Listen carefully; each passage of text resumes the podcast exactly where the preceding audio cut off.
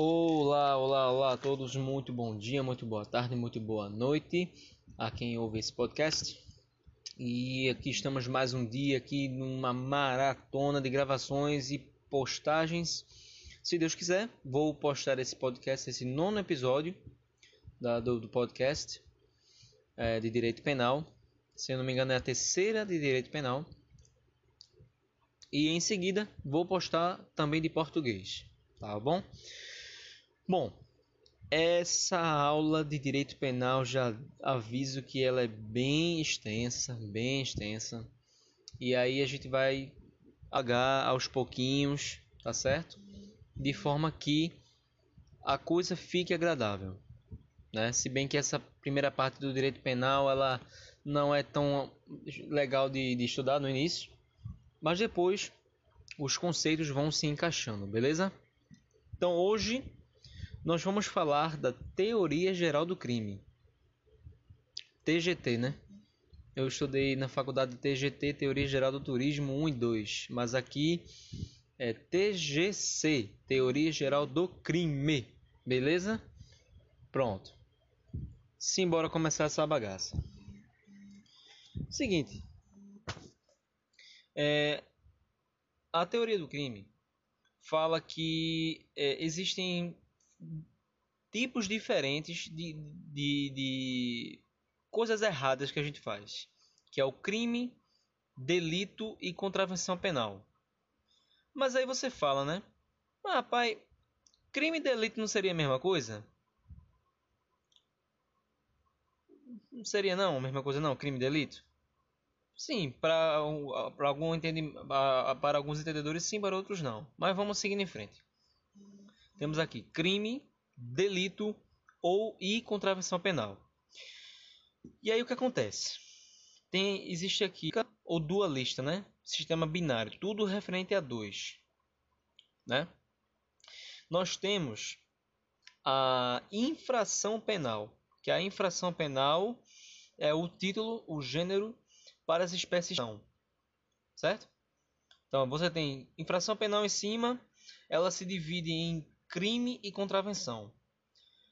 Crime, delito, mesma coisa. Aí crime e contravenção. Aí você olha, bicho, mas crime e contravenção não é a mesma coisa de infração penal? Não, não é. A gente vai chegar aqui para entender. Né? É... Vamos lá. Mais uma vez, vou mencionar aqui que a infração penal divide em crime ou delito e contravenção. E a, a doutrina fala que não há diferença, on, diferença ontológica entre esses. O que é diferença ontológica? Agora não lembre. Já disse, quem escuta meu podcast sabe que eu faço aqui com o que eu lembro na hora. É tudo no improviso, é tudo na hora. Beleza? Vamos em frente. Vamos lá. Como a gente já viu, mencionou anteriormente aqui há poucos segundos, a gente viu que não há diferença entre crime e contravenção, mas em regra, mas tem exceção, né? Que é muita exceção que a gente vai descobrir. A gente sabe o seguinte, que juridicamente existe diferença entre crime e contravenção, beleza? Começa de por onde? Pela pena, pela punição, né? A, a, a punição aplicada em crimes é totalmente diferente da contravenção. Porque o, o, o crime. O Google adora se meter, é incrível. Continuando. A pena, a pena é a punição, né? A punição é diferente. A punição é diferente. É... A por exemplo, no crime você pode cair aí por de dois a vários anos, né? Contravenção, é... você tem a sua pena aí reduzida de liberdade, né? Reclusão, né? Reclusão no, no, no crime e contravenção uma coisa mais leve. Não lembro agora o que é. Tentativa, né? Que tem a questão dos crimes tentados na extraterritorialidade, que é a aplicação da, do, do Código Penal fora do país, que não cabe nas contravenções, o que já diferencia. e ação penal. Certo? Vamos em frente aqui para entender melhor. Conceito analítico de crime. Tem a questão do, do conceito tripartite, né? Tripartite, que é o fato típico, ilícito e antijurídico, culpável, né? Fato ilícito, oh, perdão, perdão, peraí, de novo, vamos falar de novo. Conceito tripartite, fato típico, ilicitude e culpabilidade, né? É, é isso, é basicamente isso.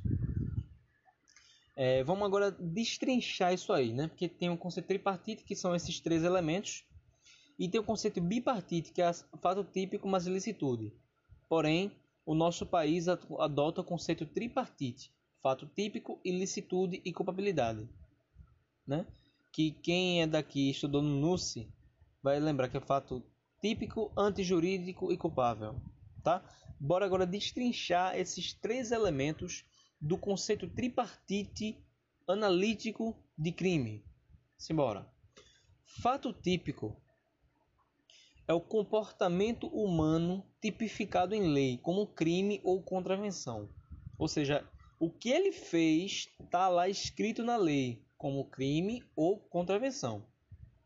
Ah, beleza, só isso? Não, não é só isso.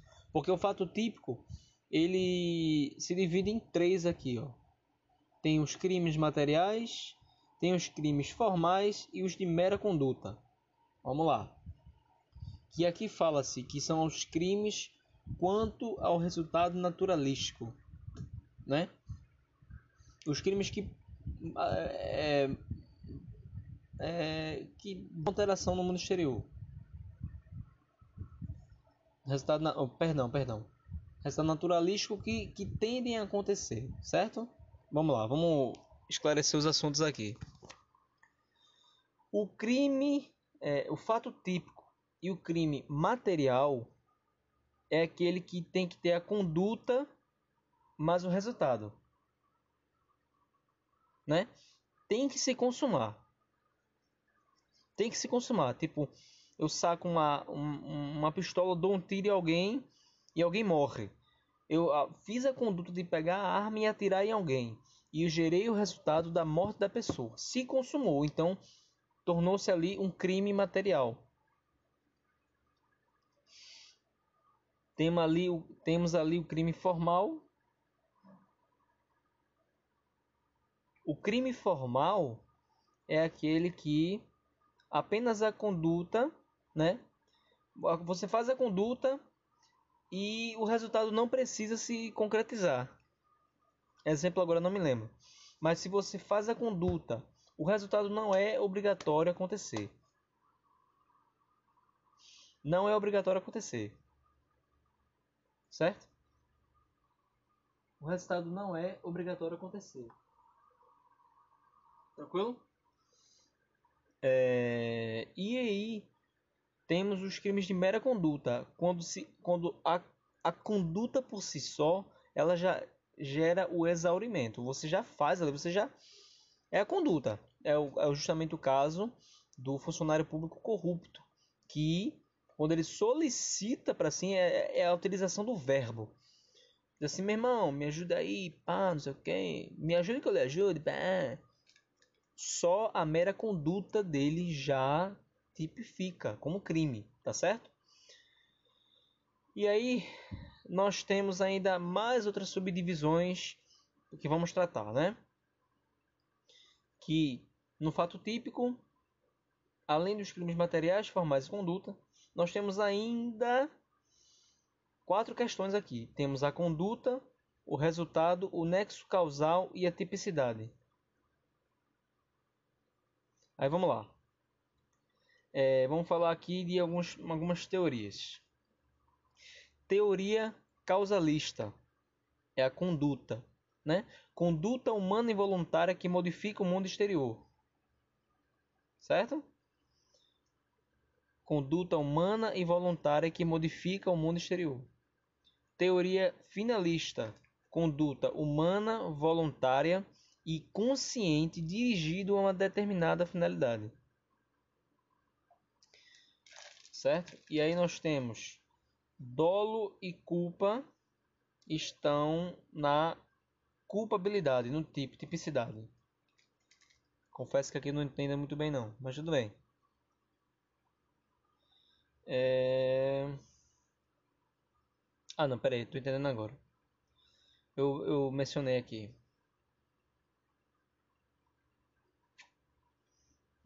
Mencionei, mencionei aqui, ó.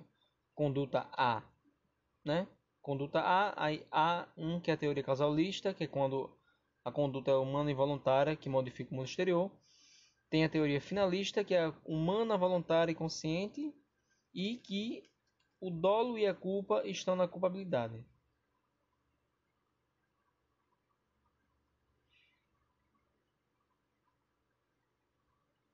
Beleza, vamos lá. Como é que a gente exclui a conduta? Como é que a gente exclui a conduta, né? Que por si só vai levar ao fato típico, né? Que tem a conduta, né? a conduta que modifica o mundo exterior, que é voltada a, a tem uma determinada finalidade. Como é que a gente exclui essa conduta? Através de caso fortuito ou de força maior, né?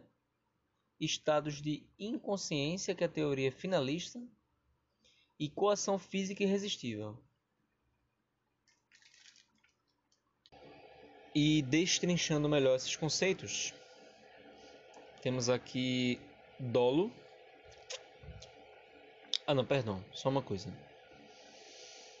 É, para se excluir a conduta, não tem caso fortuito ou força maior, né? Estados de consciência e a coação física irresistível. E isso aí vai ser estudado mais à frente, beleza? Dolo. Artigo 18. O que é o dolo? Artigo 18, inciso 1 do Código Penal. Disse o crime doloso quando o agente quis o resultado que é o chamado dolo direto, ele quis o resultado, eu quero matar ou assumir o risco de produzi-lo. Né, que é o dolo, dolo eventual, que é a teoria do consentimento do, do descaso, né? Meu irmão, eu vou ali dar um tiro nesse filho da puta e se ele morrer, foda-se, eu já tô ligado já. Meu irmão, tá assumindo o risco do que se dane, eu quero que ele se foda, eu quero dar um tiro nele pra dizer ele que quem manda nessa porra sou eu, né? Se ele morreu ou não, tanto faz. Eu queria dar um tiro nele. Pô, pronto. Entendeu? É, é o dolo eventual. E aí tem a culpa, né? É, artigo 18, né? Inciso 2 Crime culposo. Quando o agente deu causa ao resultado por imprudência, negligência ou imperícia Vamos lá. A culpa ela se configura por imprudência, agir culposo, né? Agir culposo, porque assim ele ele estava confiando nele mesmo, ele agiu de forma culposa, ele ele confiou nele. Negligência quando ele cagou e imperícia, ele fez uma coisa que fugia a, a, a, a ele fez uma coisa que fugia à competência profissional dele. Temos também a culpa inconsciente, né? Que o agente não prevê o resultado, né? Ele, ele faz a merda, mas ele não, não pensou que acontecesse com ele. E a consciente, mesmo prevendo o resultado, o agente o executará acreditando sinceramente que o resultado não ocorrerá. Então, culpa consciente diz: meu irmão, eu sabia que aconteceria, mas eu disse, não, pô, eu, eu confi, confiando nas minhas habilidades. Eu não esperava que fosse acontecer. Eu, realmente eu me assumo, fui eu, mas, porra, não esperava que eu fosse prejudicar alguém, né? E aí tem é, questão da excepcionalidade. Parágrafo da excepcionalidade. O 18, parágrafo único. Salvo os casos expressos em lei, não se pode punir por fato previsto como crime, senão quando a, o pratica dolosamente. Não se pode punir por fato previsto como crime. Né? Previsto como crime. Senão quando pratica dolosamente. Hum. Eu não entendi muito bem não, mas tudo bem. Crime préter doloso é, infelizmente, é o chamado pague um leve dois. Por quê? Porque é o dolo na conduta antecedente e culpa no resultado. Por exemplo, por exemplo, eu quero enfiar a mão na cara desse cara. Eu vou, chego lá, o cara tá lá no bar bebendo tranquilão. Se meu irmão levanta aí, pau no cu. Aí provoca, né? O cara levanta e já dá logo um socão, bluft, dá um socão de nocaute. Bluft e vira as costas. Eu digo, não, eu quis fazer isso com ele, eu quis bater nele, eu quis botar pra fuder nele. Só que aí ele se satisfez, o agrediu, né? Rolou a lesão corporal. E aí o cara vai meio bebaço, mete, cai, cai para trás, né? E mete o cocão na quina de uma mesa de sinuca. E aí, meu querido, é traumatismo craniano, ele se fudeu, morreu. Então assim, ele teve é, foi foi pago em um leve dois. Ele agrediu o cara, porém ele em decorrência da agressão, ele foi, meteu a cabeça e morreu. Então ele culpa no resultado. Ele não queria matar o cara, ele queria dar no cara. Deu no cara e acabou matando. Então, pretendoloso é quando é dolo na conduta e antecedente, mas culpa no resultado. Temos aqui resultado. Tratamento normativo jurídico. Todos os crimes possuem resultado. E a teoria naturalista é que há crime sem resultado. Todos os crimes jurídicos possuem resultado, mas há crimes naturalísticos sem resultado, que é justamente a teoria que o Brasil adota, né? Todo crime jurídico possui resultado, todo ele, mas há crimes naturalísticos sem resultado.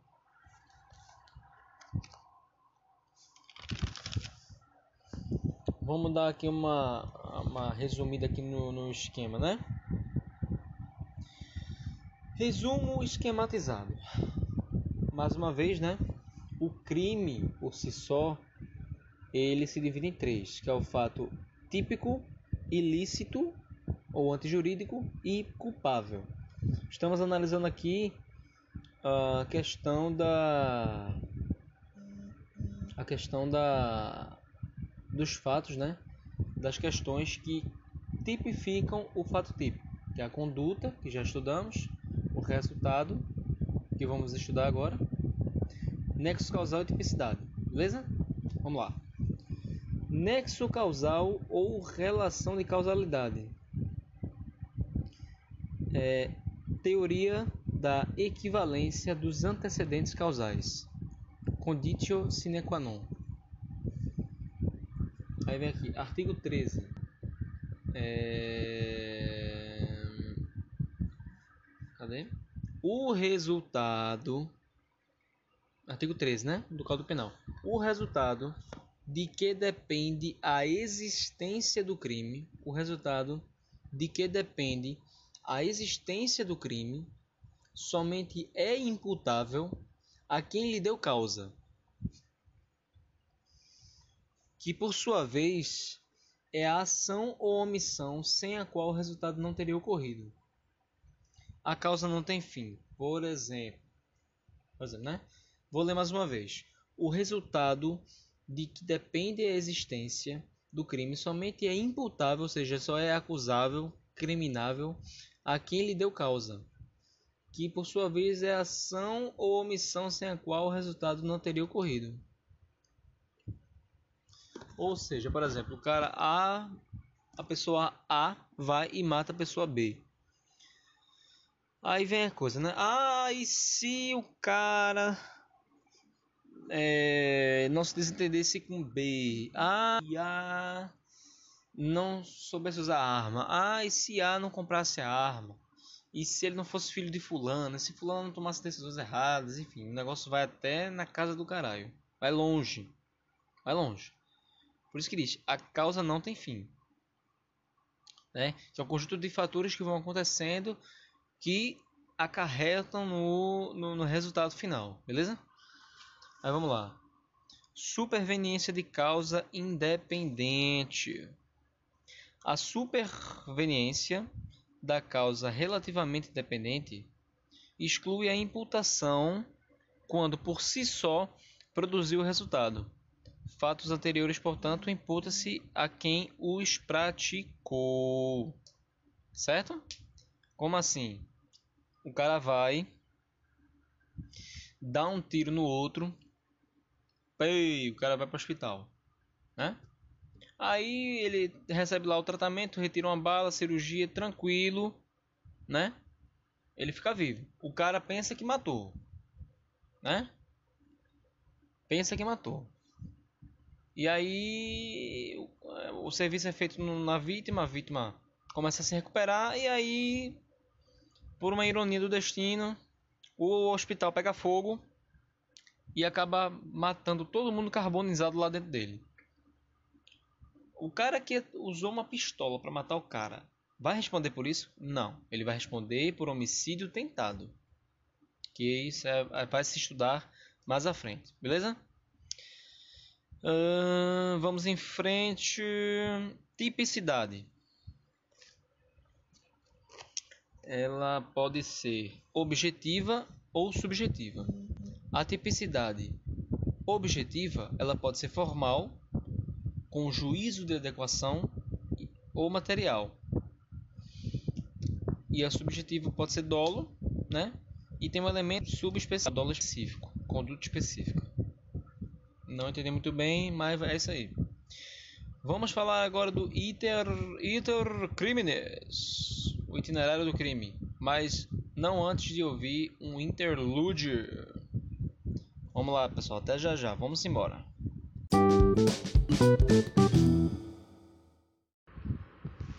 E retornando aqui, vamos falar agora do iter criminis.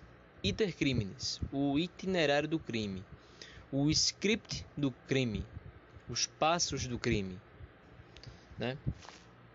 Seguinte, o crime ele se divide em quatro fases, tá? Primeiro é a cogitação, que é quando você pensa em fazer, diz assim, hum, eu quero fazer, tô afim de fazer um negócio hoje, tô afim de bater em alguém, tô afim de matar alguém. Você cogita.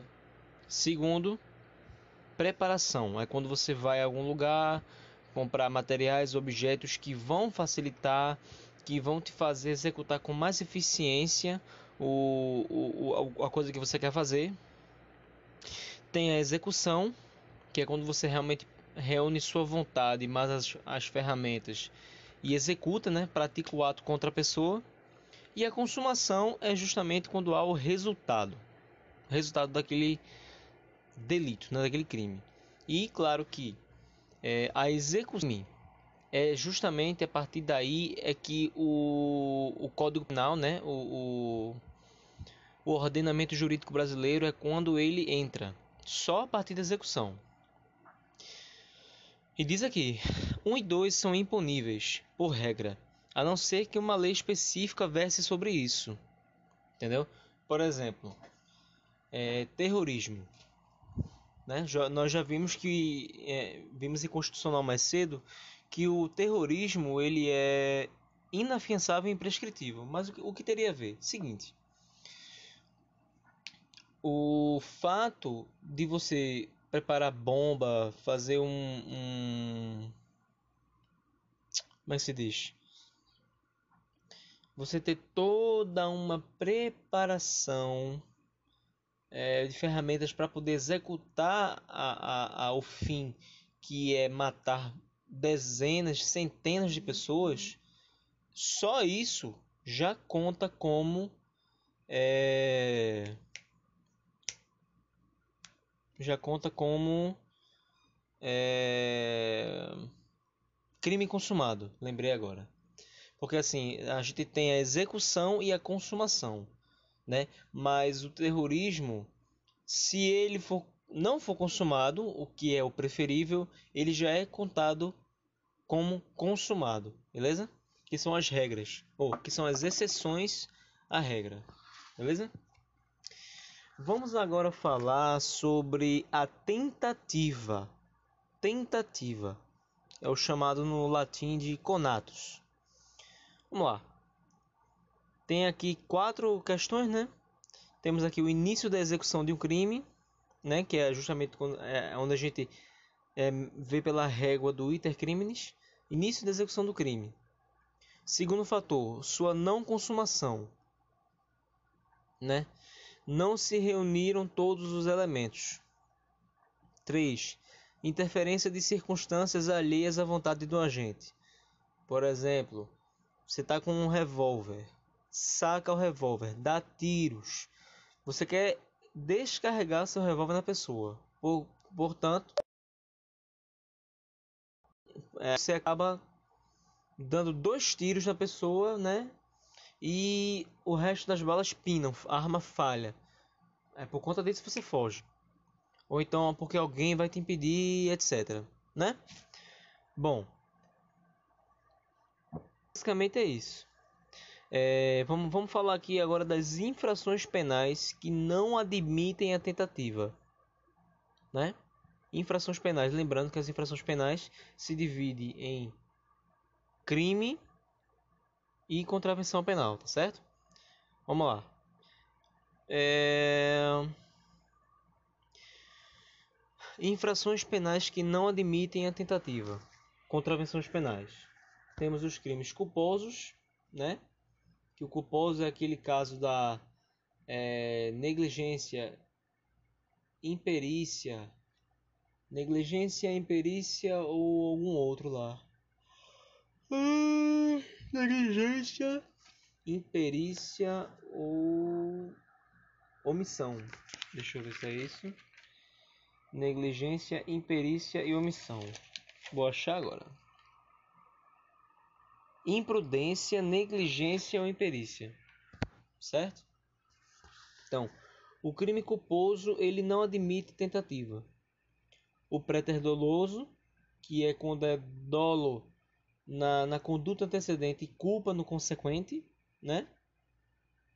Os unissubsistentes, que é aquele que não precisa se estar tá, é, fracionando o, os atos para poder configurar, né? Que no caso, unissubsistente, unissubsistente não não cabe fracionar atos subsistentes, ou seja, não limita a tentativa.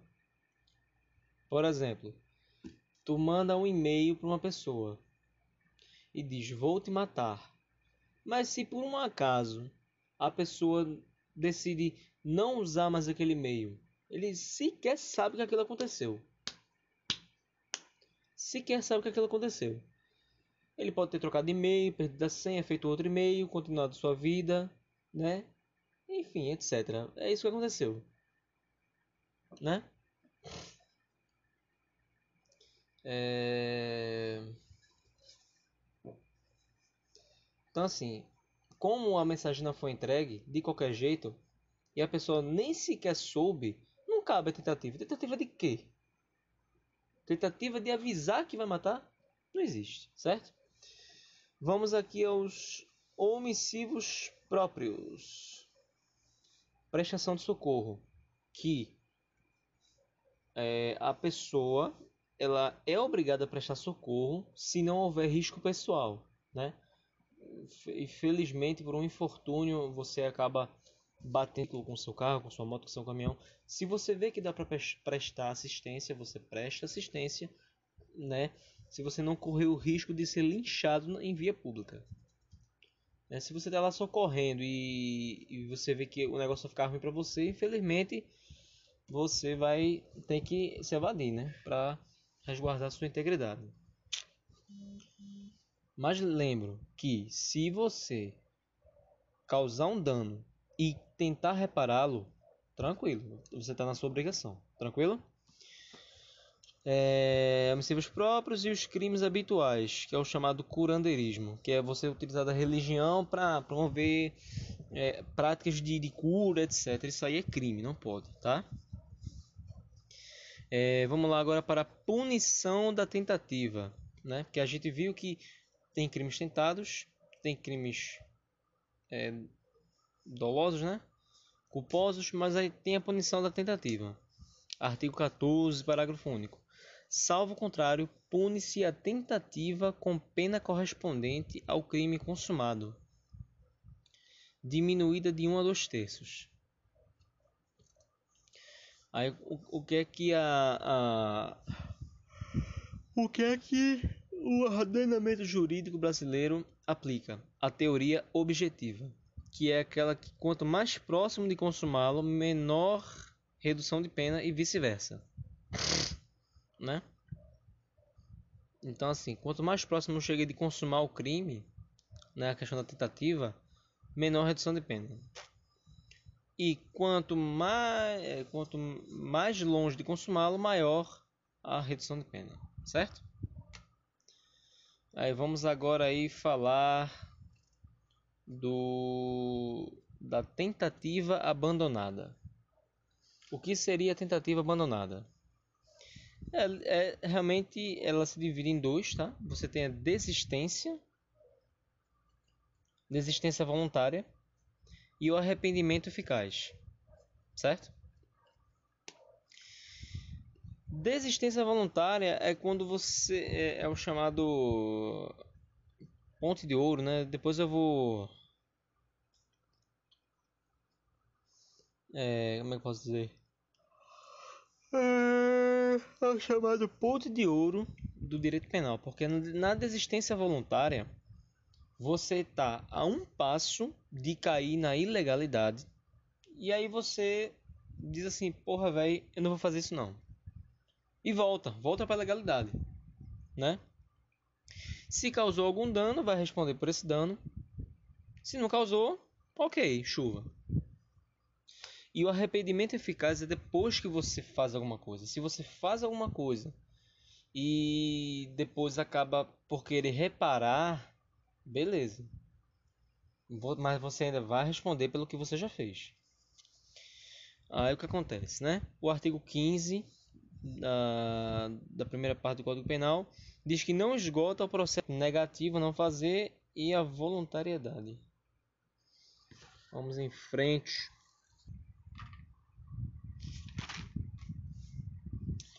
Vamos falar aqui Cadê? Deixa eu ver aqui. Parece que tem uma correção a ser feita.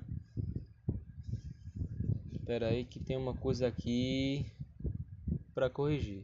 Arrependimento eficaz é a ponte de ouro, né? artigo 15. Vamos ver, vamos ver. É... O arrependimento eficaz é o artigo 15 da segunda parte. Ele tem um comportamento positivo, o agente esgota o processo executório. Eficácia. Artigo 15. O agente que voluntariamente desiste de prosseguir na execução ou impede que o resultado se produza só responde pelos atos já praticados. Entendi, entendi. Realmente, o arrependimento eficaz é isso mesmo. Pronto, o arrependimento eficaz é a ponte de ouro, que aí você vê que ele voluntariamente desiste de prosseguir na execução ou impede que o resultado se produza. Só, só responderá pelos atos já praticados. É, temos aqui também a figura do arrependimento posterior. Né? É, diz aqui: crimes cometidos sem violência ou grave ameaça, crimes patrimoniais, reparado dano ou restituída a coisa até o recebimento da denúncia ou da queixa por ato voluntário do agente, passa a ser reduzida de um a dois terços.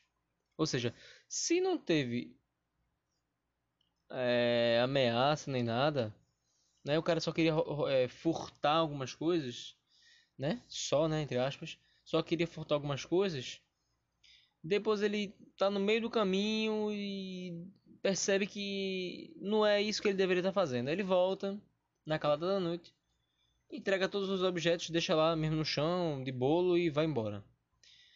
Ele restituiu tudo, dano ou restituído a coisa. E foi tudo isso antes do recebimento da queixa, denúncia por um ato voluntário do agente.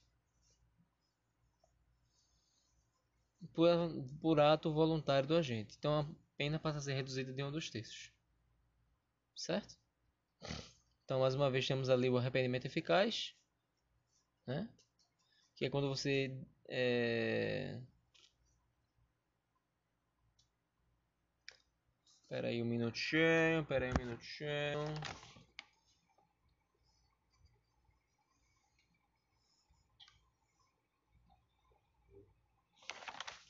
Tentativa abandonada e arrependimento eficaz. Conteúdo, né? Pronto. Beleza. Continuando aqui. É... Vamos falar aqui agora de crime impossível. Crime impossível.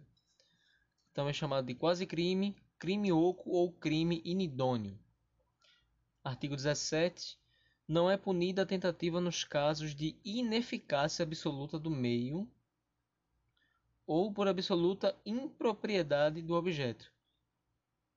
É impossível de consumar-se o crime. Porque é simples. O cara, por exemplo, o cara entra na tua casa para te matar. E aí, né? Vê o cara lá estirado no sofá. Pensa que tá dormindo, né? O cara, beleza, meu querido. Eu vou botar aqui uma almofadinha. Quando se tu der quando de querer levantar, puf. Só que aí tu bota lá, o cara não reage, então, ah, foda-se, puf. Não, há pra não dá pra matar quem já morreu, não é mesmo? Vamos lá. É o crime impossível, né? Causas de exclusão, exclusão da tipicidade. Já diz a súmula 145 do STF. Não há crime quando a preparação do flagrante pela polícia torna impossível sua consumação que é justamente é o, é o vamos dizer que é o, o circo armado para pegar o cara, né? E aí não vai ter tentativa, porque quando o cara for consumar, a polícia dá o bote. E a súmula 567 do STJ diz que câmeras e sistemas de segurança no interior de estabelecimento comercial por si só não torna impossível a configuração do crime de furto. Mas assim é, botou câmera, mas né? O, não vai não vai ser impossível, mas porque a galera pega mesmo na tora e sai. Vamos falar agora do do erro de tipo. Vamos lá. É, erro de tipo nós temos dois tipos. É, essencial e acidental. O essencial se divide em dois: excusável e inevitável, e o inexcusável e evitável. Por exemplo, né, que o professor, acho que Alexandre Salim falou. O excusável é inevitável, por exemplo, chega um holandês, né, que normalmente na Holanda pode consumir maconha, né, de boa, fumar no bar de boa, e ele chega num bar também, vê que tem uma vibe parecida com o da Holanda, ele começa a puxar seu baseado lá. A polícia pega e ele fala, mas rapaz, eu não sabia. Eu tava num lugar fechado, tava de boa. Mas aqui não pode. Mas rapaz, aqui no Brasil não pode, não pode. Aí ele é inevitável, o cara fez com tanta naturalidade que. Não, tudo bem, tudo, você não sabe, tá ligado não, né? Mas se ligue, dude, não pode não. Não pode não, não pode não e o inexcusável e evitável. Que tipo é uma coisa que você sabe que pode evitar, mas acaba fazendo e aí se cair você desce, viu? Você roda. O acidental que é o erro, temos aqui o erro sobre o objeto, erro sobre o nexo causal, sobre a pessoa, é, na execução e o resultado diverso do pretendido. vamos mais uma vez revisar aqui o iter criminis, que são as fases do crime. De forma bem rápida, né, porque já mencionamos aqui. Vamos lá, fases do crime. Iter criminis, aí tem a primeira, cogitação, segunda, preparação, terceira, execução, quarta, consumação. Aí, né, cogitação é a única fase que ela é interna ou subjetiva, você mantém para si, né? Aí tem aqui uma definição rápida: toma a decisão de cometer o crime. Aí vem segunda fase que é a preparação, atos necessários para execução, né? Quando você vai atrás das ferramentas, etc. Execução, né? O bem jurídico tutelado começa a ser ofendido. Aqui começa a punibilidade. E, né, aqui tem a, a exceção do, do, da preparação, né, que é a questão da moeda falsa, pre, é, pretrechos e apetrechos e falsificação, né, da moeda, atos preparatórios de terrorismo. E por fim nós temos a consumação, que disse o crime consumado quando nele se reúnem todos os elementos de sua definição legal. Né? Que a fase 2, 3 e 4 é justamente a fase externa, que é quando você faz coisas é, fora. Né? Vamos falar agora da consumação do crime.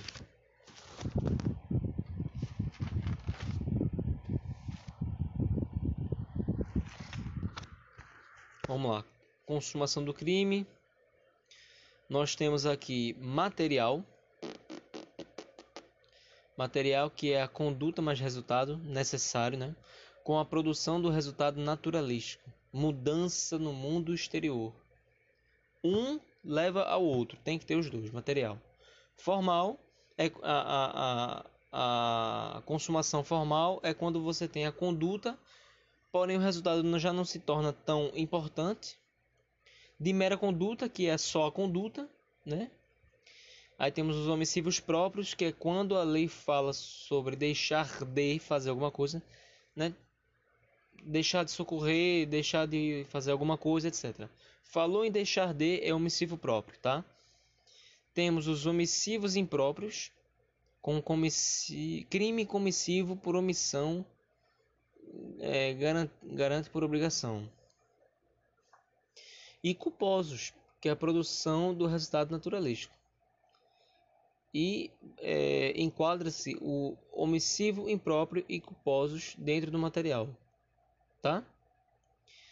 Vamos dar uma outra explanada aqui na tentativa, conatos, que tem quatro, né, que é o início da execução do crime, sua não consumação, a interferência de circunstâncias alheias à vontade do agente e o dolo, né, que é quando você justamente de acordo com a teoria da vontade quer fazer a coisa acontecer ou quando tem um dolo eventual que você é, como é que se diz? Você é, assume que pode acontecer alguma coisa com ele.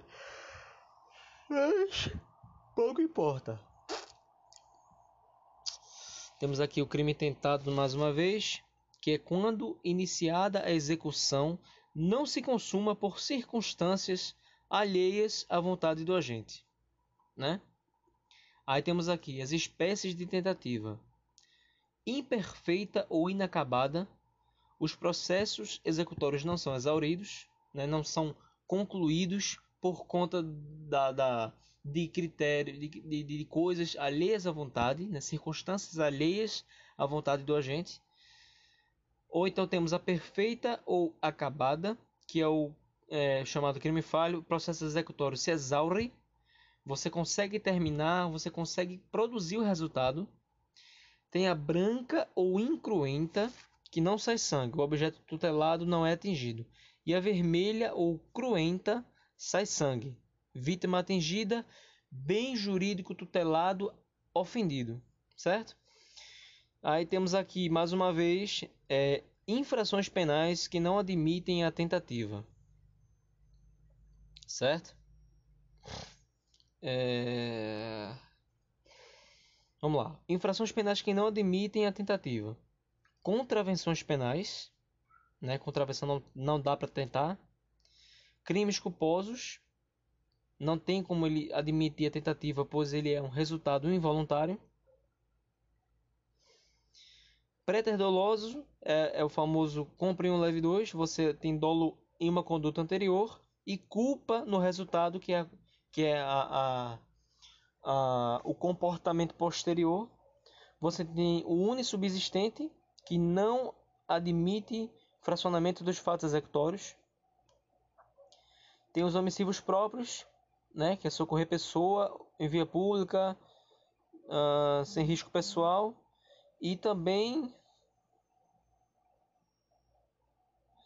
e também é, vamos ver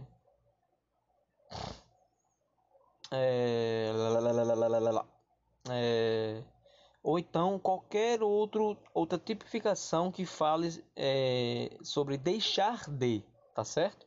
Possíveis próprios, atentado ou empreendimento. Crime consumado e tentado é, recebe a mesma pena. Ah, crime consumado e tentado recebem a mesma pena. Certo. Então são esses crimes que não admitem a tentativa, contravenções penais, crimes culposos, preterdolosos, unissubsistentes, homicídios próprios e aqueles de atentado ou empreendimento, tá? Que no caso, é, nesse último caso, é justamente o crime de terrorismo, tá certo? E vamos dar aquela pincelada mais uma vez na tentativa abandonada que nós temos a desistência voluntária e o arrependimento eficaz. Tentativa abandonada é aquela que o agente só responde pelo que já foi feito. O que ele fez não tem como apagar, vai responder, certo? Temos a desistência voluntária, que é o comportamento negativo mais voluntário praticado. Que no caso mais grave vai cair por terra. Ou seja, a... o comportamento negativo, né, que é, foi começar né, o crime, o delito, a, a infração penal. E o voluntário praticado é quando ele diz assim: não, velho, eu comecei isso aí, não quero mais continuar com isso, isso vai me fazer mal e eu não quero mais continuar. É a desistência voluntária. E tem um arrependimento eficaz, que é o comportamento positivo, mas eficácia. Mas eficácia, né? Comportamento positivo, mas eficácia é quando você produz a, a questão lá, você dá tiro na pessoa e se arrepende, não quer mais matar, e você pega a pessoa e leva para resolver o problema, certo?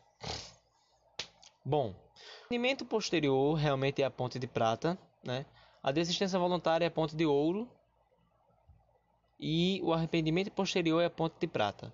A ponte de prata, tipificada no artigo 16 do Código Penal, nos diz que se a questão aí você não usa violência nem grave ameaça, reparando o dano ou restituída a coisa até o recebimento da denúncia ou queixa por ato voluntário do agente, a pena será reduzida de um a dois terços. Simples. Né? Tipo, o cara decide não mais fazer aquilo ali, né?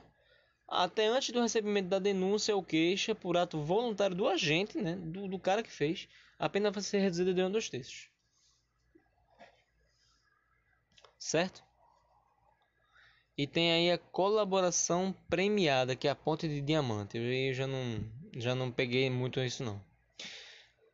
Mas rapaz, aqui tá muito repetitivo, mas é interessante repetirmos as coisas em direito penal até que nós assimilemos o conteúdo, porque isso faz com que nós é, saibamos diferenciar os pequenos detalhes, certo? Os pequenos detalhes que nos levam a acertar mais questões, tá? E vamos prosseguindo.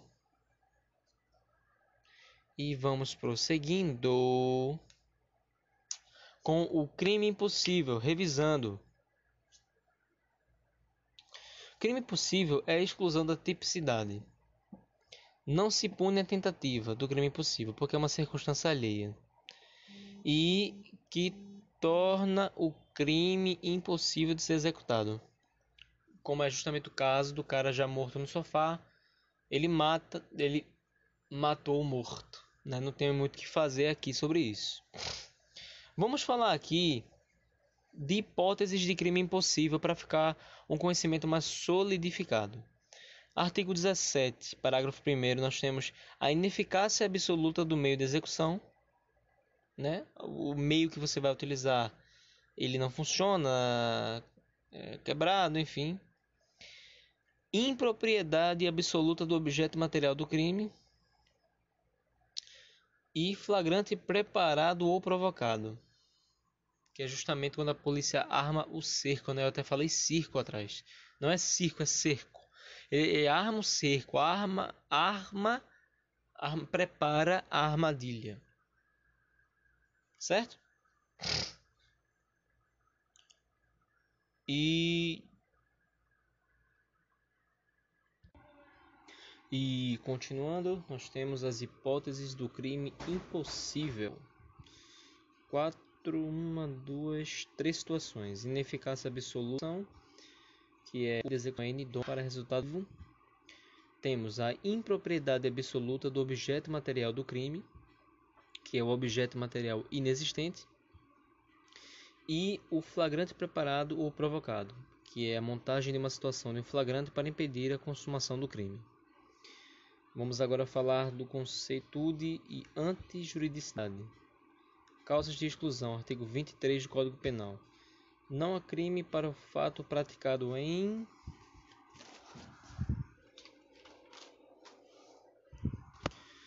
estado de necessidade, legítima defesa, em estrito cumprimento do dever legal ou no exercício regular do direito. Vamos falar desses requisitos aí num próximo bloco.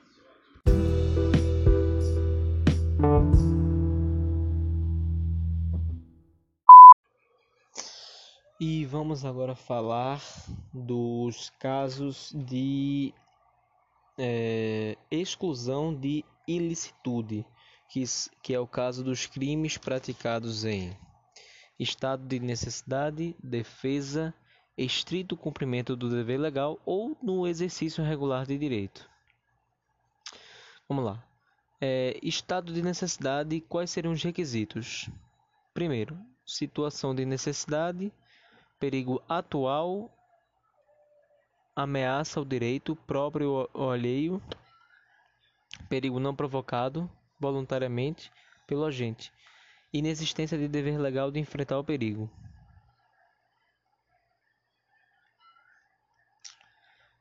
certo?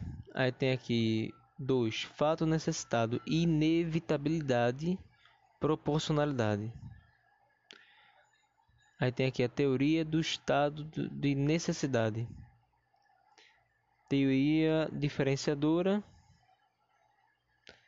que tem duas, né, que é em esculpante e em justificante. A em justificante exclui ilicitude, que é justamente a que o Brasil adota, certo? Aí vem a teoria diferenciada é adotada pelo Código Penal Militar. Legítima defesa, no artigo 25 do Código Penal, é aquele que utiliza moderadamente dos meios necessários para repelir injusta agressão, atual ou iminente, a direito seu ou de outrem, né? E lembrando, tem que ser na mesma hora. Se alguém vier bater em você, você se defende até o ponto da pessoa desistir de prosseguir a agressão com você. Legítima defesa. Beleza? Mas se você leva, leva porrada hoje e se vinga no dia de manhã, horas depois já é vingança. Aí não pode. É, vamos aqui falar palavra-chave desses excludentes de ilicitude. Estado de necessidade, perigo, perigo, fator humano, natural ou animal. Estado de defesa, agressão, agressão. Agressão, fator humano. Aí temos aqui agressão injusta, atual ou iminente, né, que é a vontade humana e agressão a qual o indivíduo não pode suportar, violenta ou não, no caso agressão injusta. 2. Direito próprio ou alheio, quando posto em risco de agressão, bem jurídico, a vida, a honra, o patrimônio, etc. É que é justamente explicando o estado de defesa. Reação 3. Né? Reação com os meios necessários. E 4. E uso moderado desses meios. Proporção entre ação e reação né? É... Continuando, continuando, vamos falar aqui da legítima defesa real e a legítima defesa putativa, tá? Uh, vamos lá. Não haverá pena caso o erro seja plenamente justificado pelas circunstâncias. E não há isenção de pena quando o erro deriva de culpa, o que ocasiona em crime culposo. É, vamos lá, vamos lá, vamos lá. Estrito cumprimento do dever legal. O agente está na sua obrigação de cumprir seu dever legal, lei em sentido amplo jurídico e administrativo, no caso policial, né? Se ele vê um assalto, ele tem a obrigação de interferir, certo? Temos aqui o exercício regular de direito, né? Que é a faculdade, faculdade no caso a a, a opção, né? Ah, e tem o excesso punível, que pode ser doloso ou culposo, transborda ou cessar a injusta agressão, que é justamente isso. Você tá lá para acabar com a injusta agressão. Se você a, a injusta agressão acaba e você continua, já é excesso. Certo? Vamos agora entrar aqui na culpabilidade. Temos aqui as teorias psicológica psicológico-normativa e a normativa pura.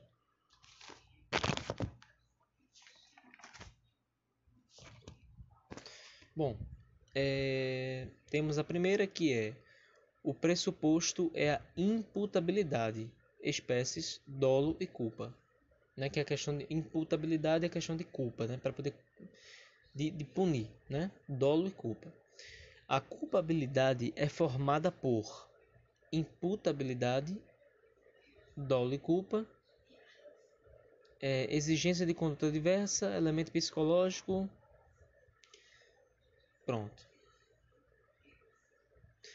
Temos aqui teoria psicológica, psicológico normativa e normativa pura. Né? A normativa pura tem aqui a culpabilidade, que se divide em três: imputabilidade, potencial consciente de ilicitude e exigência de conduta diversa.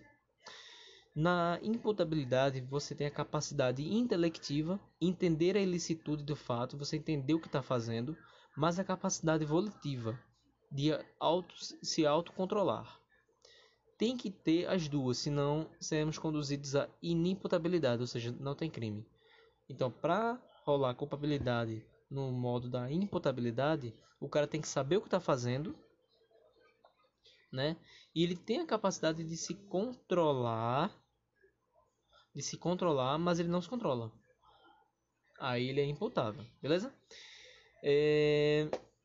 Exclusão de ilicitude, causa da justificação da culpabilidade, causas dirimentes, causas de exclusão da imputabilidade. É... De novo, exclusão da ilicitude, causa da justificação, da imputabilidade, causas dirimentes, causas exclusão da imputabilidade. É... Imputabilidade.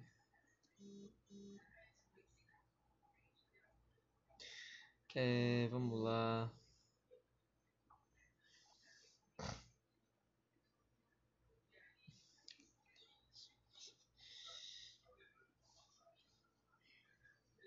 É, vamos lá, né? Exclusão de ilicitude.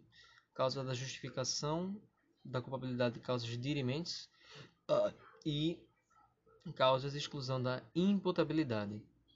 Doença mental. Artigo 26 caput.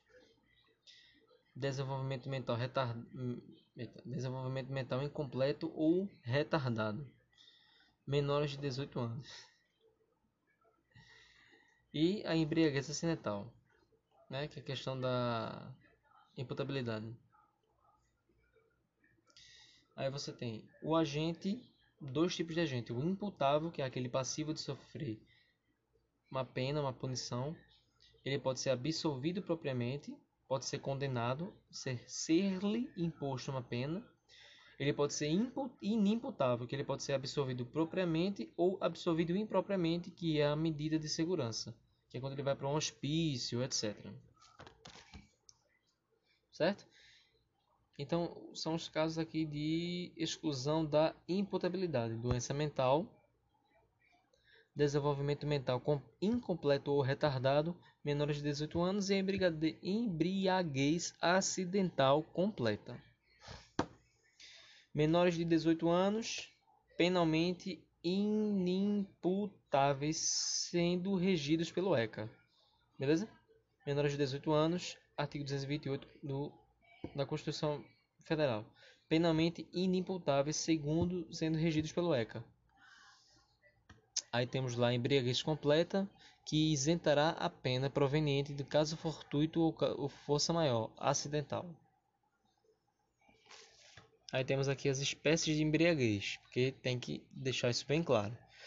Porque a embriaguez completa, ela isenta a pena, a completa apenas. A embriaguez completa que isentará a pena proveniente de caso fortuito ou causa maior. Aí vem espécies de embriaguez não acidental, voluntária, dolosa, culposa. Não acidental, voluntária ou culposa. Vamos lá, guerreiro. Vamos lá.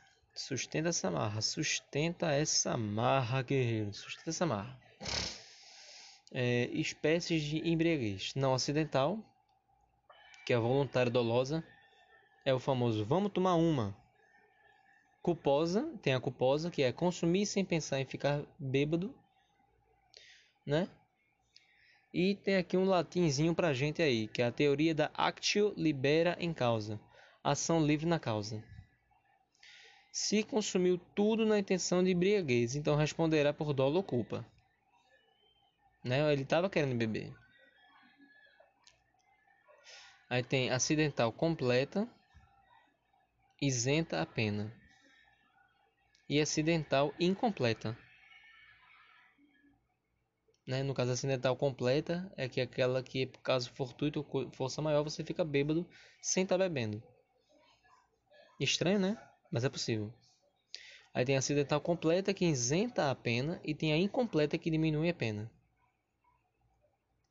Tem a patológica, que equivale a doente mental. A preordenada, que bebe, fuma, cheira para ter coragem de praticar um crime, agravando sua pena, que ele se lasca.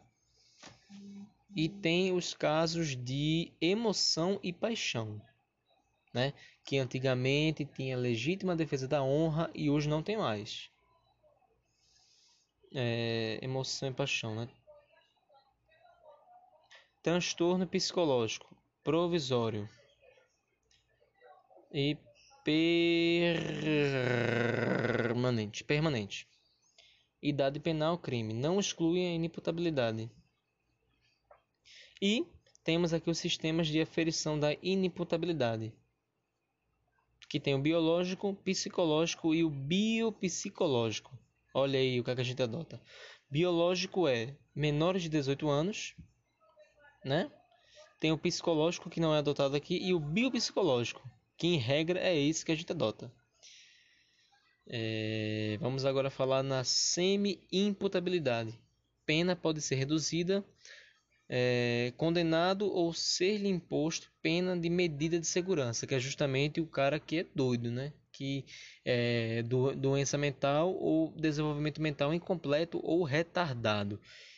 E se for provado que ele não estava entendendo o delito que ele estava cometendo né? e a capacidade de se controlar que ele realmente não tinha.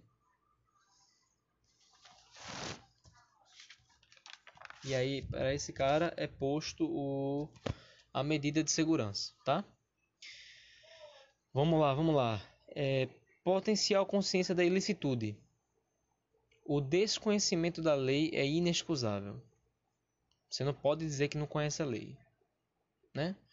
Aí vem aqui, evitável ou é, o desconhecimento da lei é evitável ou inevitável, atu, a, atenua a pena, que é justamente aquela questão da legítima defesa da honra, de um cara que vem lá dos interiores, que aprendeu com tataravô, tatavô, bisavô, pai, dizendo assim não, se a mulher trair você, você pode passar-lhe o ferro, matar e tá tudo certo. E você alega isso com muita firmeza é, diante de uma corte. Aí o juiz vai dizer, meu irmão, tu é de onde? Eu sou lá do interior de, de Caxias, de não sei de onde. Então é realmente esse bicho aí. Ele tá tão. Dizendo assim, ele, ele diz que conhece a lei, mas ele conhece a lei desatualizada. Né? Então, pelo menos, ele está sendo um homem dizendo que ele conhece uma lei que está desatualizada, então a gente vai diminuir a pena dele. Certo? Continuando. É, o desconhecimento do caráter ilícito da norma, desconhecimento profano do injusto, poderá excluir a culpabilidade, né? Aí tem erro de proibição, que é o erro sobre ilícito do fato, tem o desconhecimento, que é o inexcusável, né? O desconhecimento é inexcusável. Aí vem erro sobre ilicitude, se inevitável, isenta de pena. Se evitável, esse é inexcusável, diminuição de um terço a um sexto. O erro é evitável se o agente atua ou se omite sem a consequência da sem a consciência da ilicitude, do fato quando lhe era possível, nas circunstâncias, ter ou atingir a consciência. Né? Aí já estou meio ruim já da história. E por fim temos a teoria do erro, que é tipo essencial, né? Tem de tipo essencial e de proibição. Do tipo essencial, você tem excusável, que exclui dolo e culpa, né, que ela é excusável e inevitável, e tem a inexcusável e evitável, que exclui o dolo, permitindo a punição por culpa se houver previsão legal. E tem a o erro de proibição, que exclui a culpabilidade e diminui a pena. Ou não, peraí, erro de proibição.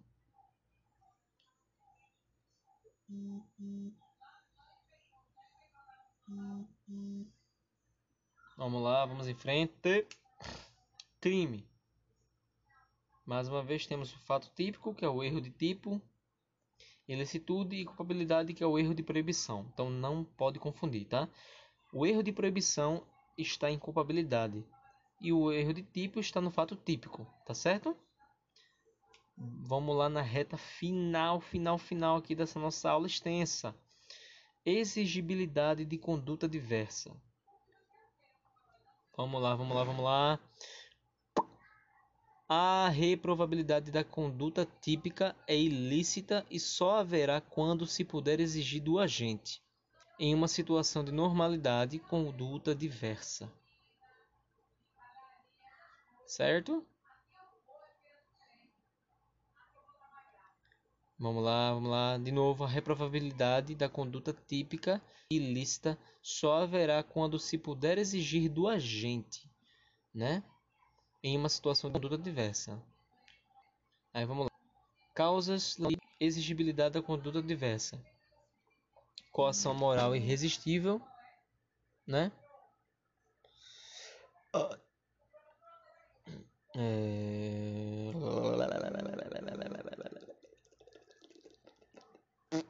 Lá.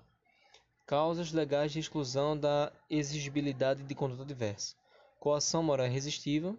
Não, coação irresistível, que tem a física irresistível, que exclui a conduta, porque ele está obrigatório, forçado a fazer então um fato atípico.